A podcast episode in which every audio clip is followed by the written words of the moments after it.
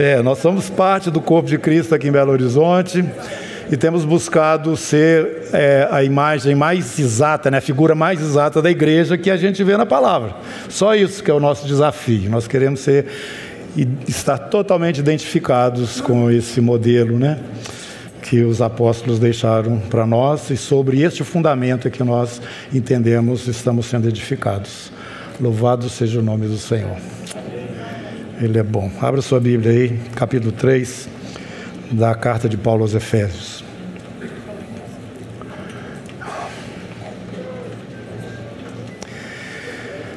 Esse essa carta é uma carta maravilhosa. Paulo passou dois anos nessa cidade ministrando, instruiu Éfeso com, aquele, com aquelas revelações todas que ele já tinha recebido. Esta igreja era mencionada também no livro do Apocalipse como uma igreja é, sólida, bem estruturada, madura que sabia discernir entre todas aquelas situações que naquela época acontecia, de falsas doutrinas, falsos mestres, eles provavam, sabiam realmente se posicionar diante do Senhor. O único problema que foi encontrado naquela igreja, neste momento que a carta foi escrita, que o Senhor Jesus mandou, né, através de João, é que eles tinham esfriado. O amor fraternal deles tinha esfriado. E isso era seríssimo.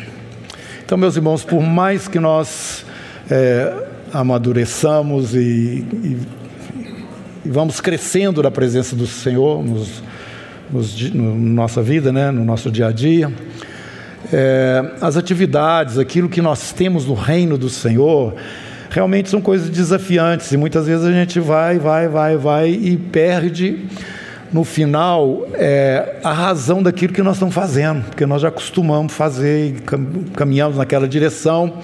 E a, a, nossa vida cristã passa a ser uma coisa mais ou menos mecânica. É isso que o Senhor falou. Não quer dizer que não tem resultados, não quer dizer. Você é uma pessoa já madura, como aconteceu em Éfeso, né? mas o amor fraternal é o que destaca a presença de Deus. Eu já falei para vocês que o desejo do nosso coração é que a comunidade cheire a Deus. O que é cheirar a Deus? É o ponto palpável no mundo físico deste Deus que nós não conseguimos pegá-lo com a nossa mão. Ele, segundo o apóstolo João, ele se torna palpável em todo o ambiente onde as pessoas se amam verdadeiramente. Então, o cheiro de Deus é você chegar num lugar e ver que as pessoas olham umas para as outras e os olhos brilham, porque elas se amam. Isso vem de Deus, isso não é seu, não, isso não tem naturalmente, em nós não. Isso é uma prova de que o Espírito de Deus está ali, derramando o amor de Deus no seu coração, e as pessoas então envolvidas por esse amor cheiram a Deus. É isso. Essa característica ela é muito importante, nós não podemos perder ela de, de, do nosso visor, não é? nunca, jamais, dentro do nosso caminhar com o Senhor. Jesus falou: Vocês serão conhecidos como meus discípulos. Não é pelo fato de vocês ressuscitar os mortos, curar os enfermos e darem palavras maravilhosas e pregação. E não, vocês vão ser conhecidos como meus discípulos se vocês se amarem uns aos outros como eu amo vocês. Então, Éfeso, arrepende-te, volta para trás. Então, irmãos, eu gostaria que aqui nessa congregação, que é parte da igreja do Senhor Jesus nessa cidade, né, tivesse isso sempre como uma referência, uma referência nossa o meu coração realmente é um coração voltado para o meu irmão e recebendo o amor de Deus que ele derrama no meu coração e eu então libero esse mesmo amor para esse que é parte do mesmo corpo que eu. Nós somos uma família, nós somos um povo, já foi falado, adotados em Cristo Jesus, feitos novas criaturas, coisas sublimes, maravilhosas que nós não conseguimos alcançar. E hoje eu queria compartilhar com vocês um pouquinho é, um, um, alguma coisa que está chegando no meu coração assim cada dia maior. São coisas antigas, conhecidas, mas que têm uma profundidade que nós não alcançamos ainda. Ou Né? Estamos na, na superfície de algo que nós não sabemos onde é que está o fim. Mas aqui nesse, nesse capítulo 3, o, o versículo 20, fala o seguinte: Deus é poderoso para fazer infinitamente mais do que tudo quanto pedimos ou pensamos, conforme o seu poder que opera em nós. Ele é poderoso para fazer infinitamente mais do que tudo quanto pedimos ou pensamos, conforme o seu poder que opera em nós. Eu então comecei a ficar um, impressionado com esse apóstolo. Ele está falando num nível que não é o onde eu estou, não. Ele está muito alto. E comecei a meditar sobre isso, irmãos. E na pessoa desse apóstolo, Deus traz é, de uma forma organizada algo totalmente novo. E Deus pega uma pessoa totalmente improvável para que isso fosse manifestado. Nós vivemos hoje num, numa situação, numa condição que é difícil mesmo a gente perceber essas coisas. Mas eu tenho aqui batido nessa tecla que existe uma revelação de Deus para nós com relação a, essa, a esse mistério que Paulo vai falar aqui no capítulo 3 de Efésios, que foi revelado a ele. Que mistério é esse? O gentio, o estrangeiro, junto com alguém que é de Israel, que é um israelita, participando da mesma graça, participando da mesma bênção. Para nós isso, mas que, que, qual que é o problema disso? O problema disso, irmãos, que os judeus estavam hermeticamente trancados dentro da lei. E isso foi uma consequência até certo ponto, ponto normal, porque Deus, quando colocou eles na terra, lá eles falou assim: vocês não vão misturar com ninguém, vocês não vão cultuar, vocês não vão casar, vocês vão, vocês vão ser povo meu. Vocês vão prestar atenção e cumprir os mandamentos que eu dei para vocês. Agora, nada disso foi imposto, foi acordado. Deus falou para eles: Vocês querem que eu seja o Deus de vocês? Já pus vocês na terra prometida, que eu prometi a Abraão, pai de vocês. Agora, se vocês quiserem continuar comigo, tem um acordo que tem que ser cumprido, que é a lei que eu dei para vocês através de Moisés. Nós queremos continuar com o Senhor. Tu és o nosso Deus e nós vamos. Então não foi forçado, eles optaram. Aliás, eu acho que eles fizeram uma boa opção, vocês não acham? O Deus que tirou o, o povo, aquele mundo de gente, de uma forma tão sobrenatural, lá de dentro do Egito, colocou ele dentro daquela terra, tirando aquele tanto de gente que estava lá morando e dando a eles aquela, aquela herança maravilhosa. Vai. Pode ser até que seja uma coisa um pouco mais apertada, mas esse Deus está me abençoando mesmo, quero seguir com ele. Bom, Israel povo separado de Deus. A Bíblia fala que as outras nações, elas foram espalhadas, tomando por referência o povo de Israel. Deus tinha um povo na terra que falava o nome dele e que tinha o nome dele no nome do povo. Israel. Meus irmãos, isso fez com que aquele povo ficasse totalmente fechado dentro de si mesmo. Não passava pela mente deles que o Deus de Israel os colocasse na mesma condição e situação daqueles gentios. Pessoas que não tinham Deus. Eu vou ler o que, que o Paulo fala aqui no capítulo 2. Você está aí no capítulo 2. Olha o que, que ele fala a nosso respeito. Tá? Portanto, lembrai-vos, verso 11, de que outrora, vós, nós podemos falar nós, né? gentios na carne, chamados incircuncisão, nós não tínhamos essa aliança que Abraão tinha, os seus descendentes, todo macho tinha que ser circuncidado, isso para nós não existia. É, chamados incircuncisão por aqueles que se intitulam circuncisos que, na carne, que são os judeus, né? E isso acontece por mãos humanas. Naquele tempo, vocês estavam sem Cristo, separados da comunidade de Israel, estranhos às alianças da promessa, não tendo esperança e sem Deus no mundo. Um bando, desculpa a palavra, mas é no sentido da graça que eu estou querendo mostrar. Uma turma de desgraçados. Totalmente. Você está perdido no mundo, esperança nenhuma para vocês. esse mistério me foi revelado. Deus usa esse homem para trazer de uma forma assim tão clara para nós, quando nós estamos estudando aqui o Novo Testamento, as cartas, né? Essa doutrina que não estava tão clara assim na cabeça dos demais apóstolos, embora eles vivessem dentro dessa realidade.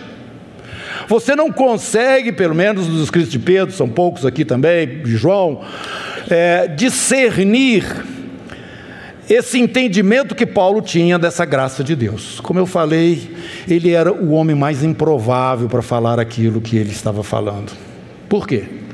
Ele explica isso.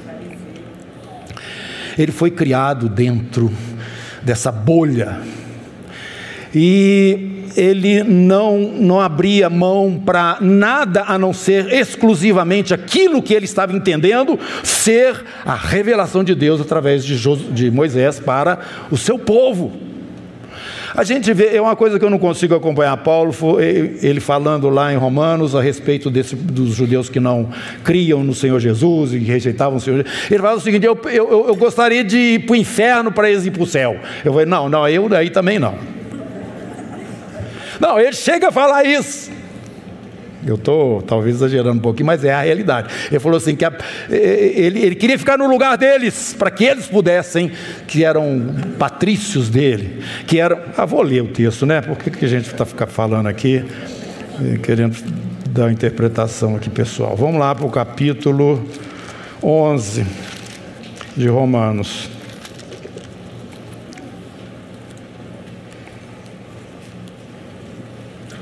Não é nove, desculpa, é o nove.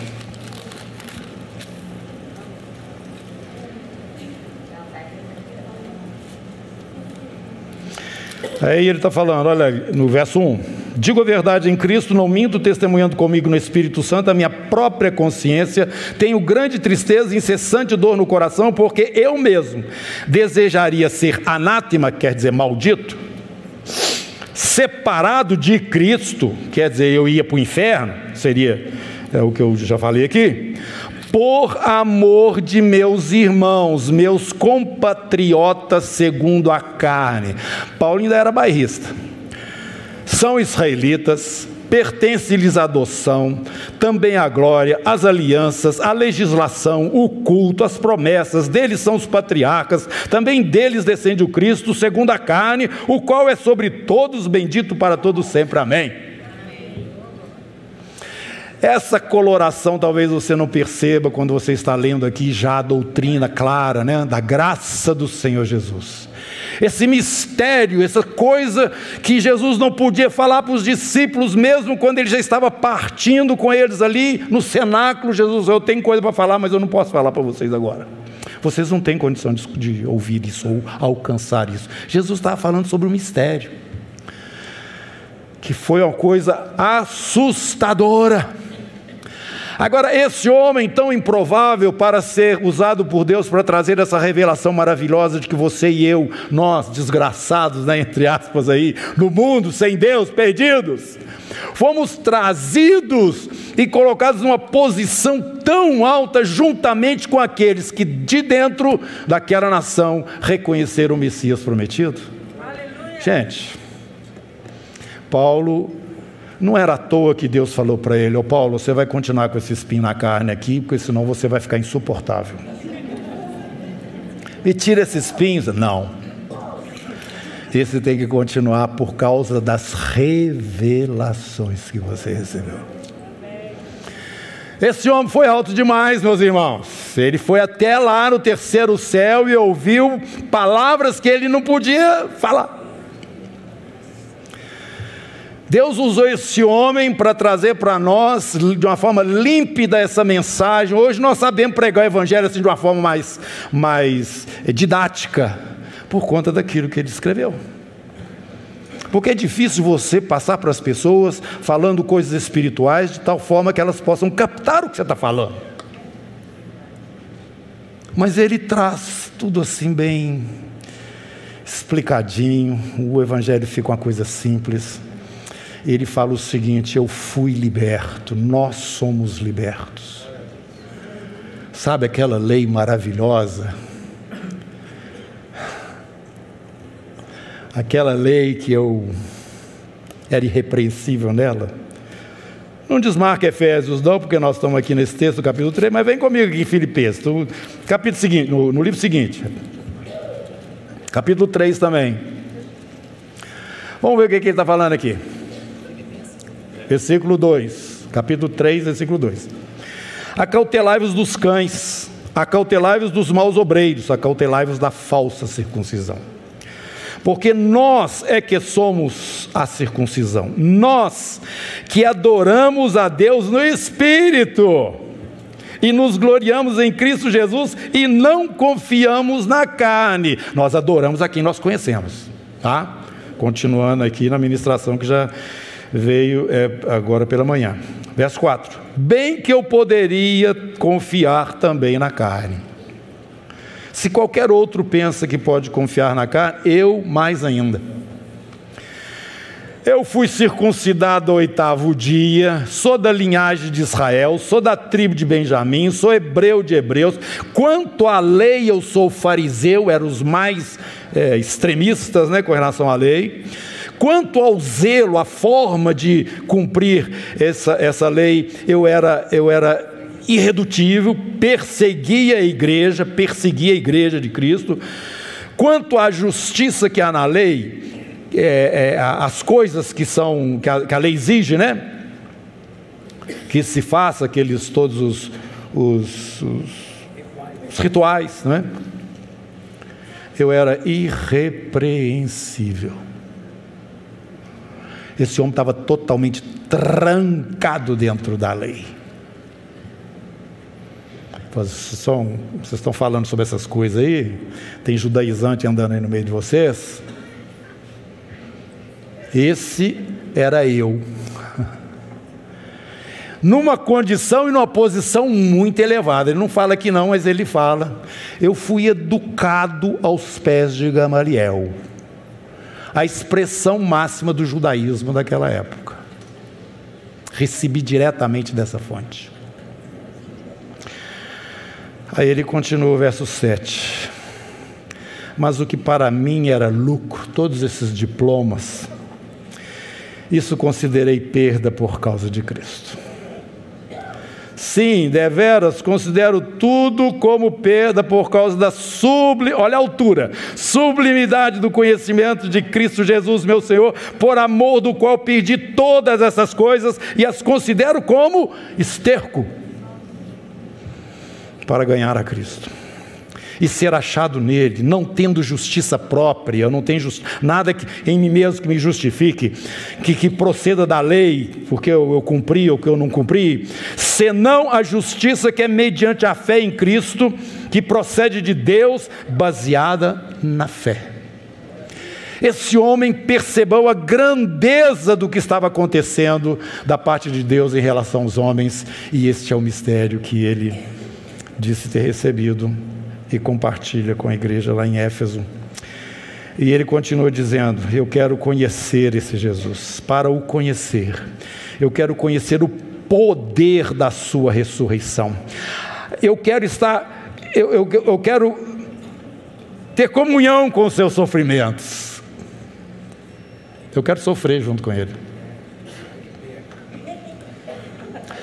E ele fala isso, a vós outros, a nós nos foi dado não só o privilégio de crermos em Cristo, mas também de padecermos por Ele. Isso é uma glória.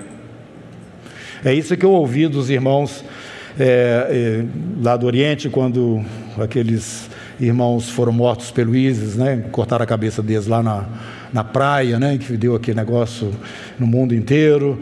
E eu ouvi de lá, o pessoal de lá falando: não, esse pessoal não estava lá coitadinho, não.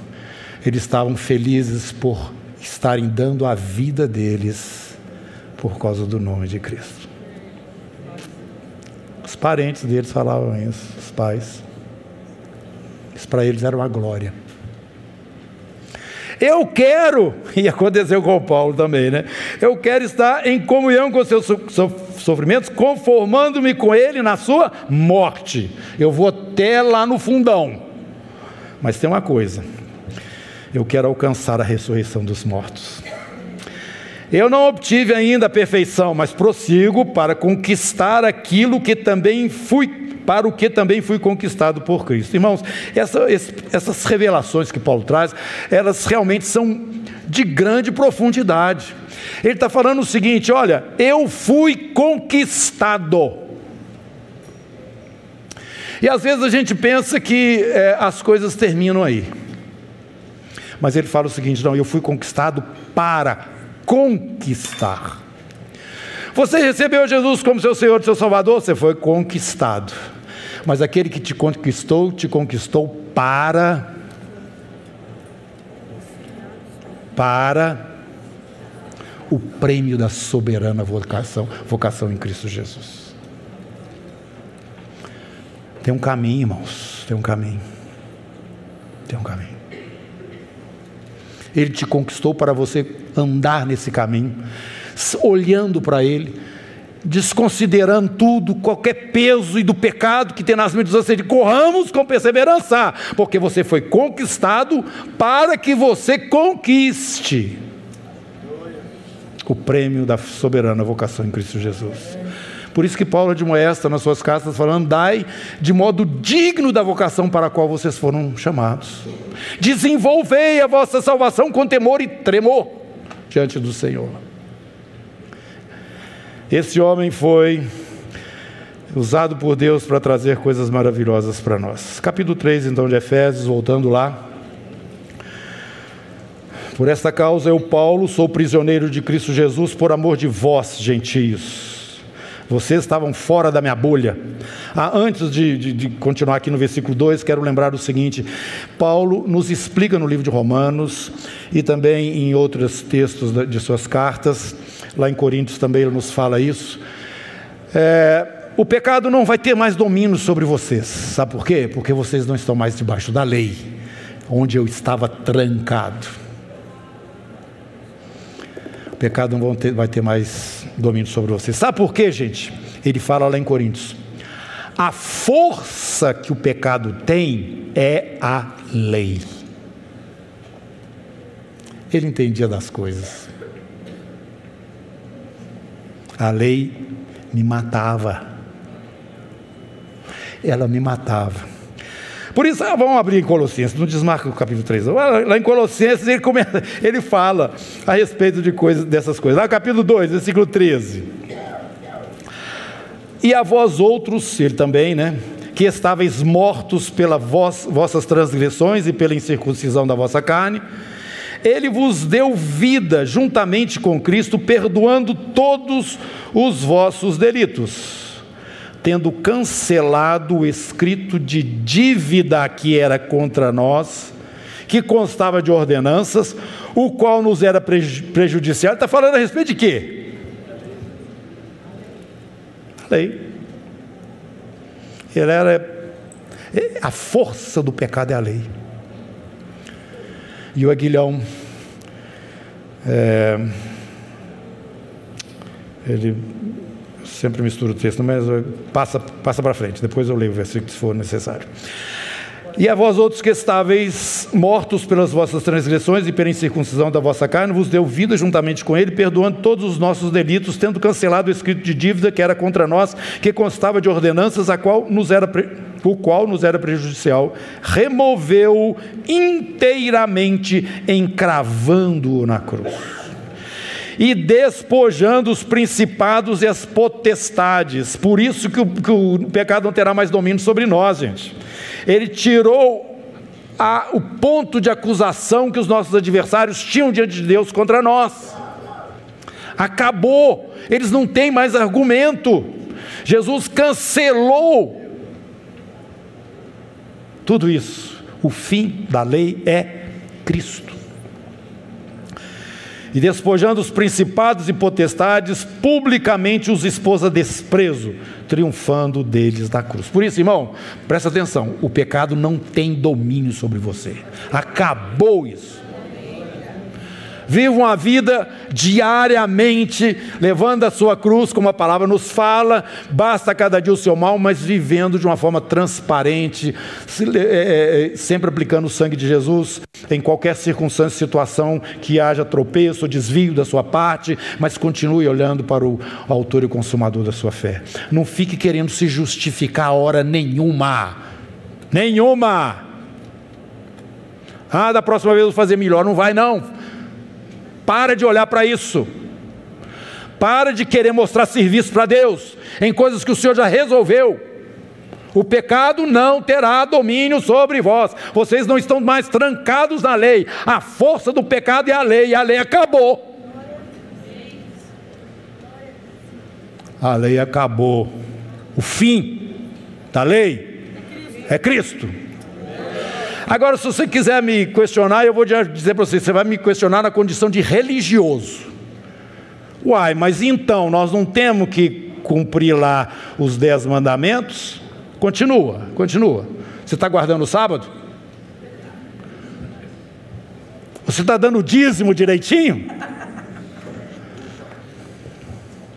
Não, meu irmão. Passou. O Espírito Santo de Deus habita dentro daqueles que nasceram de novo. E nós fomos libertos da lei para vivermos dentro da lei do Espírito e da vida. Ele é que está te conduzindo agora. E Paulo sente essa leveza total e glorifica a Deus porque a ele foi dada esta revelação. Se é que tendes ouvido, capítulo 3 de Efésios, versículo 2, da dispensação da graça de Deus a mim confiada para vós. Pois, segundo uma revelação, me foi dado conhecer o mistério, conforme escrevi há pouco, resumidamente, pelo, quanto, pelo que, quando ledes, está no capítulo 2 aí, viu? Vocês podem ler depois. Podeis compreender o meu discernimento do mistério de Cristo, o qual em outras gerações não foi dado a conhecer aos filhos dos homens mas agora, agora foi revelado aos seus santos apóstolos e profetas no Espírito. Então, irmãos, tem uma mudança dramática, violenta, radical do Antigo Testamento para o Novo Testamento. Ah, você está falando então que nós vamos jogar fora o Velho Testamento? De jeito nenhum. Você não pode ficar no ar, tem uma base. Mas existe uma continuidade dentro do propósito de Deus, onde Ele tem tempos e épocas que Ele reservou para sua exclusiva autoridade, onde revelações da sua parte são trazidas. O mundo espiritual, os principados e as potestades estão conhecendo Deus, inclusive os anjos, pelo desenrolar do propósito dele através dos homens e, em especial, através da igreja. Mas Paulo via esses treinos que a gente não via. Por isso que ele falava, olha aqui, ele é poderoso para fazer infinitamente mais além daquilo que pedimos ou pensamos. Mas como que isso acontece? É ali que eu quero chegar. Então ele continua dizendo: esse é o mistério, né? Revelado aos santos, profetas, versículo 6, a saber que nós, gentios, né, somos co-herdeiros, membros do mesmo corpo, coparticipantes da promessa em Cristo Jesus por meio do Evangelho, do qual fui constituído ministro, conforme o dom da graça a mim concedida, segundo a força operante do seu poder. Tem um, alguma coisa, e Paulo fala muito isso aqui em Efésios, que destaca, que nos tira do, do, do, ambiente comum, onde todas essas verdades que nós estamos falando aqui não passa de, de explicações né, assim, racionais E, e, fica por, por aí mesmo, e aí formam-se teólogos e pessoas que entendem de teologia, mas que na verdade nem creem que Deus existe. Né?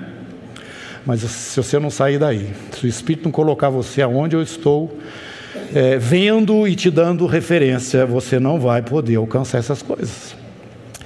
E então o apóstolo continua aqui dizendo o seguinte: A mim, o menor de todos os santos, me foi dada a graça de pregar aos gentios. O menor de todos os santos, porque eu falei que ele era o mais improvável. E ele justifica o menor de todos os santos, porque ele foi uma pessoa que levou ao extremo a perseguição dos, do, da igreja por conta de ser alguém totalmente fechado dentro da lei, né?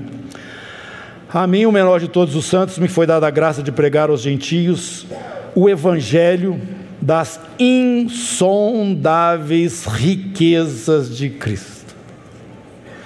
Ele fala lá para os irmãos em Corinto: ai de mim se não pregar o evangelho. O amor do meu Deus por mim me constrange. Será que nós temos essa motivação, gente? Para ser testemunhas?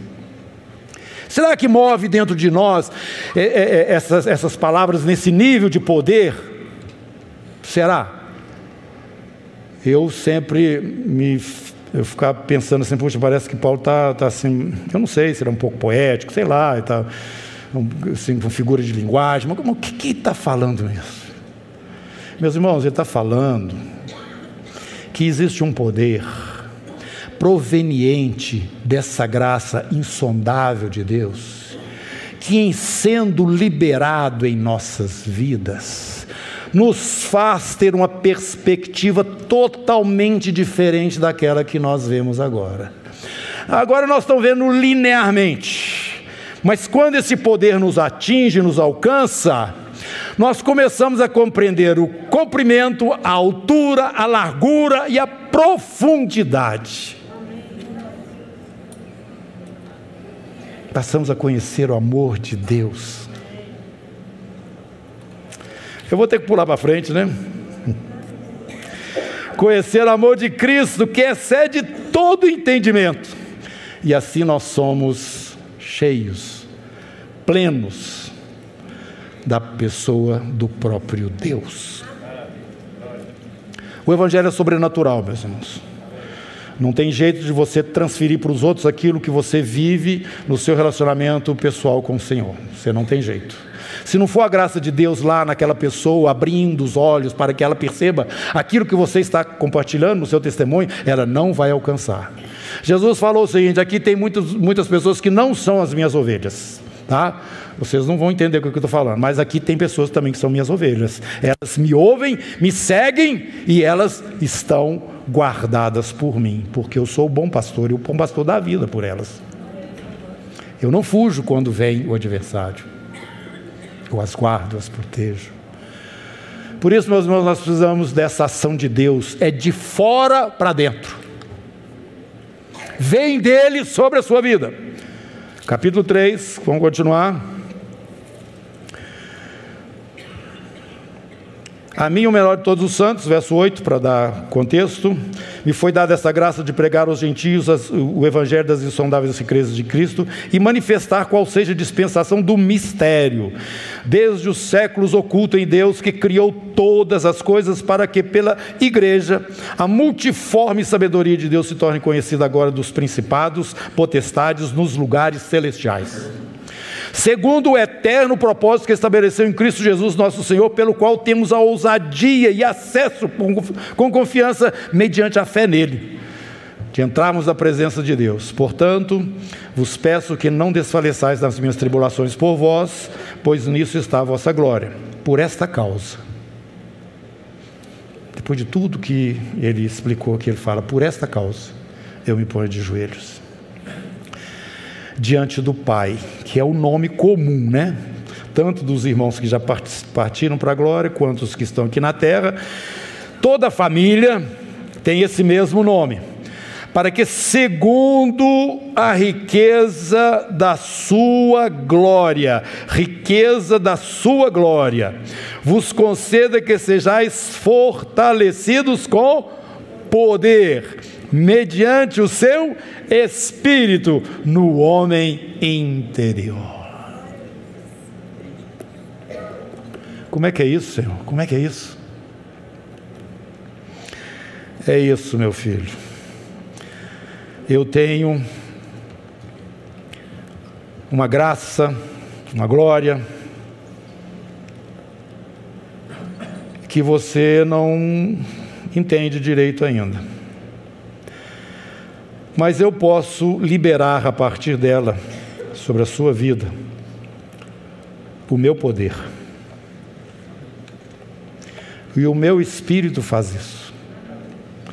Através do meu espírito, esse poder proveniente da minha graça alcança a sua vida e você então passa a compreender com todos os santos qual é a largura, qual é o comprimento, qual é a altura e qual é a profundidade. E você passa a conhecer o amor de Cristo, que excede todo entendimento, para que você se, é, seja tomado por toda a plenitude de Deus. Este Deus, que é poderoso para fazer infinitamente mais, além daquilo que pedimos ou pensamos, segundo o poder dele que opera em nós. Então, queridos, eu queria parar aqui, juntos na presença de Deus, e dizer para Ele: Eu quero poder. Eu quero esse poder na minha vida. Eu quero alcançar essa altura, largura, profundidade. Eu quero esse amor que caracteriza o Senhor pleno na minha vida. Eu quero a plenitude do Senhor em mim. Alguém quer isso aqui? Levanta a mão. Levanta a mão. Senhor, nós estamos na tua presença aqui. Nós adoramos ao Senhor, o Deus que nós conhecemos. Nós temos sido assistidos pela tua misericórdia e pela tua graça. E nós temos aprendido por boca do teu servo, inspirado pelo teu espírito, que coisas maravilhosíssimas do Senhor foram trazidas à luz para o conhecimento dos homens, o evangelho maravilhoso do nosso Senhor e Salvador Jesus. E a partir dessa graça infinita, o Senhor libera. O, irmão orou pedindo isso por essa causa, eu me ponho de joelhos. Eu quero, Senhor, que sobre a igreja em Éfeso a partir desse reservatório infindável que é a graça do Senhor, o Senhor libere o teu poder para que eles sejam fortalecidos no homem interior, na sua alma e no seu espírito, e através do teu espírito, eles então vão conhecer todas essas maravilhas que essa graça libera para nós. Curva a sua cabeça. Eu queria que você começasse a orar agora e falando para o Senhor: Eu quero esse poder, libera-o sobre a minha vida, Senhor. Essa mesma oração que Paulo fez, eu quero que ela venha sobre mim. E eu quero essa mesma bênção que ele ministrou sobre a vida dos Efésios. Peça isso de todo o coração, irmão. Meu Deus, nós precisamos do Teu poder, nós precisamos da manifestação do Teu Espírito. É de fora para dentro, Senhor. Nós somos vasos de barro, Senhor. Mas o conteúdo tem que ser o Senhor. A nossa riqueza é o Senhor. Visita, Senhor, cada um dos irmãos, as irmãs, visita o meu coração. Visita esse ministério. Tenha misericórdia de nós, ó Deus. Nós clamamos aos céus, visita-nos. Oh, Senhor, abra os nossos olhos. Não permita que continuemos andando assim como religiosos, como de uma forma mecânica. Meu Deus, renova-nos. A tua graça é infinita. Ela tem muito mais do que a nossa necessidade exige. Oh Deus, em nome de Jesus, teu filho amado, nos contempla, Senhor. Nos contempla, Senhor. Nós não sabemos como que estas coisas acontecem e se manifestam, mas o Senhor sabe. O que nós queremos deixar claro diante do nosso Deus, que o nosso coração está escancarado, que a nossa vida está aberta ao Deus eterno, aquele que se assenta no alto e sublime trono, que tem a sua destra o nosso Senhor e Salvador Jesus, e diante de si o candelabro, o Espírito Santo, os sete Espíritos de Deus. Que da tua parte, Senhor, Senhor libere sobre nós essa graça. Em nome de Jesus, Senhor. Abençoa essa congregação. Abençoa-nos, ó Deus. Abençoa-nos o Senhor nos diz: sem mim nada podeis fazer. E baseado nessas palavras, eu me sinto autorizado a orar agora. Põe a mão na sua cabeça aí, irmão. Pai, me abençoa, me guarda, faz resplandecer o teu rosto sobre mim. Levanta sobre mim a tua face e me dá a paz. Amém. Amém. Glória ao nome do Senhor. Ele é santo, santo, santo. Amém.